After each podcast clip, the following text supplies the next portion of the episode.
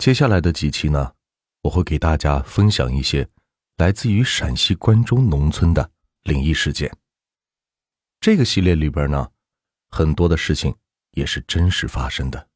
当然啊，这里边呢也会存在着一些文学创作的色彩，大家且听我细细道来。在我们陕西关中农村，有一种特殊的手艺人，名叫画匠。不过，这个画匠可不是在纸上画画的，而是在棺材上。这种画都是一些吉祥的图案，二十四孝之类的，匠气很重，民俗味道十足。由于他们是吃死人这碗饭，所以呢，忌讳是特别多。干活的时候。不喜欢别人围观，问这问那的。由于总是面对着死人，所以家里都挂着一副钟馗像，用来辟邪。如今，这种手艺人已经很少了，方圆几十里才有那么一个，而且几乎都是上了些年纪的人。由于这种手艺很特别，所以师傅选徒弟的时候总是很挑剔。首先呢。得胆子大，八字硬，心灵手巧，还得不怕生妻，要不然就吃不了这碗饭。如今火葬是越来越多，所以学习这门手艺的年轻人几乎没有了。估计再过个十来年，这种手艺就要失传了。我认识一个姓王的画匠，附近的人都叫他王师傅。这位王师傅呢？现在已经有七十多岁了，由于上了年纪，就不再去干这行了。一身的本事，不管是油漆棺材，还是画棺材头子，都是没得说，在我们那里也是很有名气。而且还会做了一手好纸花，开了一间纸花店，所以生活家境是挺殷实的。他干这行已经是干了几十年。遇见了很多稀奇古怪、莫名其妙的事情。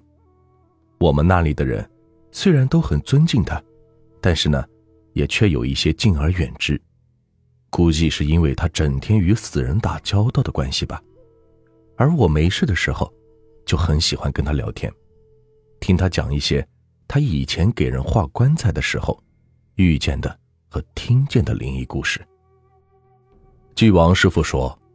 他是三十岁的时候，机缘巧合下才学的这门手艺的。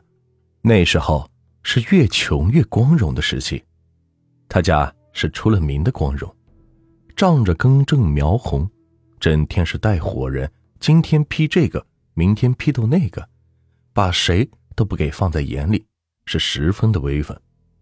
一天早上，喝了碗稀的不能再稀的稀饭，摸着瘪瘪的肚子。心里是十分冒火，今天得再去整整谁。正思量着，就听见平时跟自己的几个小弟兄喊自己出去。一问才知道，村里因为盖牛圈需要一些砖头，村支书让他们今天去挖了地主阶级赵老财的祖坟取砖。一听这话，王师傅马上是血气上涌，充满了斗志。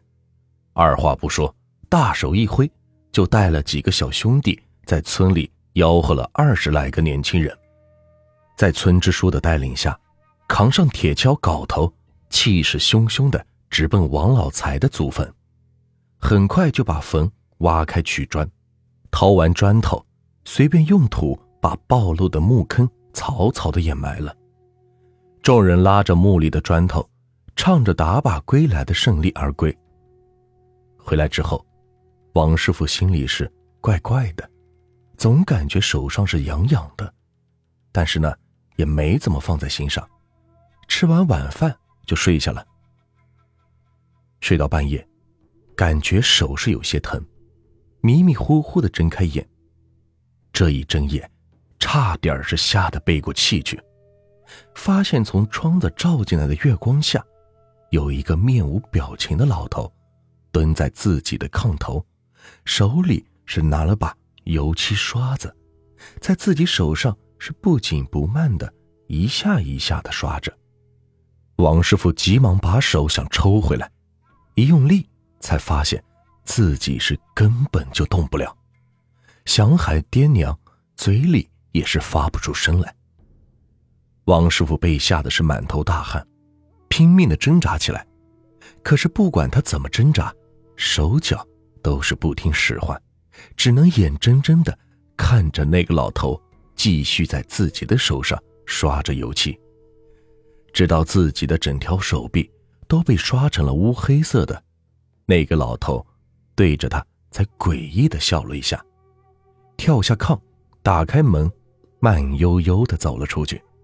这刚一出门，王师傅是全身一松，爬了起来，赶紧拉开灯，就看看自己的右手，发现自己的右手是好好的，根本就没有黑色，只是稍微有些疼。再看门，也关的是好好的，也没有开过的迹象。王师傅这下是彻底糊涂了，刚才发生的事情还很清晰，要说是梦。可明明那么真实，甚至那个老头的相貌自己都还记得，可是自己手上的那个连黑点都没有，更别说是那么多的油漆了。想着想着，心里是突然一激灵，该不是和白天挖坟的事情有关吧？因为那个坟有些异样，土是黑色的，棺材像是刚刷完油漆。湿淋淋的，但是谁也没有多想，想着在地下埋的东西湿也是很正常，该不会因为是挖了人家的坟，人家来报仇来了？一想到这儿，王师傅是越想越害怕，越想越相信和白天挖坟的事情有关，吓得是连觉都不敢睡了，想去爹娘那边，但又是抹不下脸，只好开着灯。抱着被子坐在炕上等天亮，但是还是撑不住，迷迷糊糊的又睡着了。早上被一阵剧痛给疼醒了，睁眼一看，自己的右胳膊红肿的像是一条牛腿，上面密密麻麻的一层红疙瘩，吓得是尖叫了一声，就晕了过去。等他醒来的时候，发现自己躺在社区卫生室的病床上。自己的右胳膊上是缠上了厚厚的纱布，家人和一个医生站在自己的跟前，告诉他自己已经是睡了整整两天。医生看了他的病，也觉得很惊奇，做医生这么多年来也从来没有见过这样的病，也是束手无策，只好先打一些消炎针，抹了一些普通的消炎药膏，打算着。过两天还不好转，就送到省城去。虽说这送到省城，那里条件虽然好，但是自己家又没有钱，去也是很不方便。能不能医好还是很悬。王师傅知道这些，几乎是绝望了。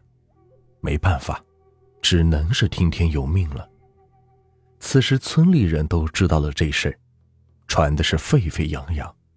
连邻村的人都知道了，都偷偷的议论着，说这王师傅是因为挖了人家的坟才得的这场怪病。那些参与挖坟的人心里也都是不安了起来，有的甚至是偷偷的晚上跑到赵家的祖坟，偷偷的磕头赔罪去了。王师傅躺在病床上，不由得想起前天挖坟的事情。和前晚的似梦非梦的怪事，越发相信是因为自己挖了人家祖坟，才导致自己的手变成这样的。这又一想，挖坟的人多了，为什么就偏偏自己成了这样？再仔细一想，但只有自己因为好奇那棺材刚刚刷了油漆一样，才摸了人家的棺材。想到这里，更加肯定自己的推断了。但在那个破四旧的年代，这些话也是不敢多说。最后疼得受不了了，就悄悄的给自己家爹娘说了。他爹娘一听，就傻眼了。他爹娘是上了年纪的人，很迷信，很信这些怪事赶紧的就偷偷去买了一些香火纸烛，趁着晚上没人的时候，跑到赵家祖坟给烧了一些，说了一些自己儿子因为年纪小不懂事，冲撞了您老人家，大人不计小人过，放过我儿子之类的话。老两口心里也盼望着儿子能赶紧好起来，但是第二天却发现更加不妙了。王师傅是神志不清，问他话里，嘴里是哼哼哈哈的，也听不清在说什么。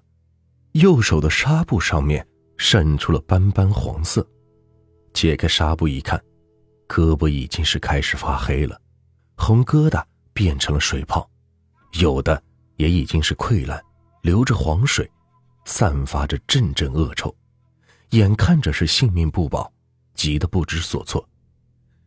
这天无绝人之路，就在一家人毫无办法的时候，一个临乡的老头来了，而这个人，正是改变王师傅一生的人。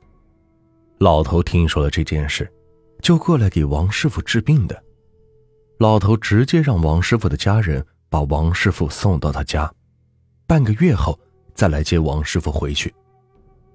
这半个月过后，王师傅是果然奇迹般的好了，但是村里人都不知道他是怎么给王师傅治好的。半年后，王师傅和那老头很熟悉了，才把事情一五一十的告诉了他，才知道自己是中了生漆毒，都是因为自己碰了那口棺材。才染上了七毒。之所以李老汉能治好他，原来李老汉本身就是一个画匠，他给王师傅用的药，就是自己师傅留下来的。而那个棺材为什么会是那个样子？李老汉说，油漆那副棺材的画匠师傅故意给弄成那样的，他是给油漆里加了一种药物，这种药物的主要作用。就是防魂。这种药物调配的生漆很奇特，就是在太阳下面暴晒半年也不会变干。李老汉的师傅就见过别人弄过一张这样的桌子，一年都没有干。而那种药物，自己的师傅也只是给自己提起过，自己倒是不会配置。而这样做的目的，就是用那七毒困住主人的灵魂。使其不能出来，更加是不能轮回。坟地风水的生气也遭到破坏，影响墓主人的后代。那个画匠这么做，不是受人之托，就是自己和墓主人有仇。至于到底有没有用，就很难说了。李老汉便告诉王师傅，由于破四旧自己很多年都没有干过这个了，也许这一辈子。都用不上这手艺了，说将来也许还有一天还能再用上。问王师傅想不想学这个？不用拜师，只是自己不想把这门手艺带进棺材里。王师傅想着，自己也没啥手艺，一整天是也没事干，就算自己不干这个，学了也是没啥坏事。李老汉呢，又是自己的救命恩人。便答应了李老汉。没想到今后，他将用这个手艺安身立命。从这以后，王师傅一有空，就偷偷的去跟李老汉学习这门手艺。那个年代可不敢声张。后来李老汉死的时候，给王师傅留下了一支毛笔、一本图谱、一副钟馗像，还有一些药物。在今后的日子里，这些东西。一直陪伴着他。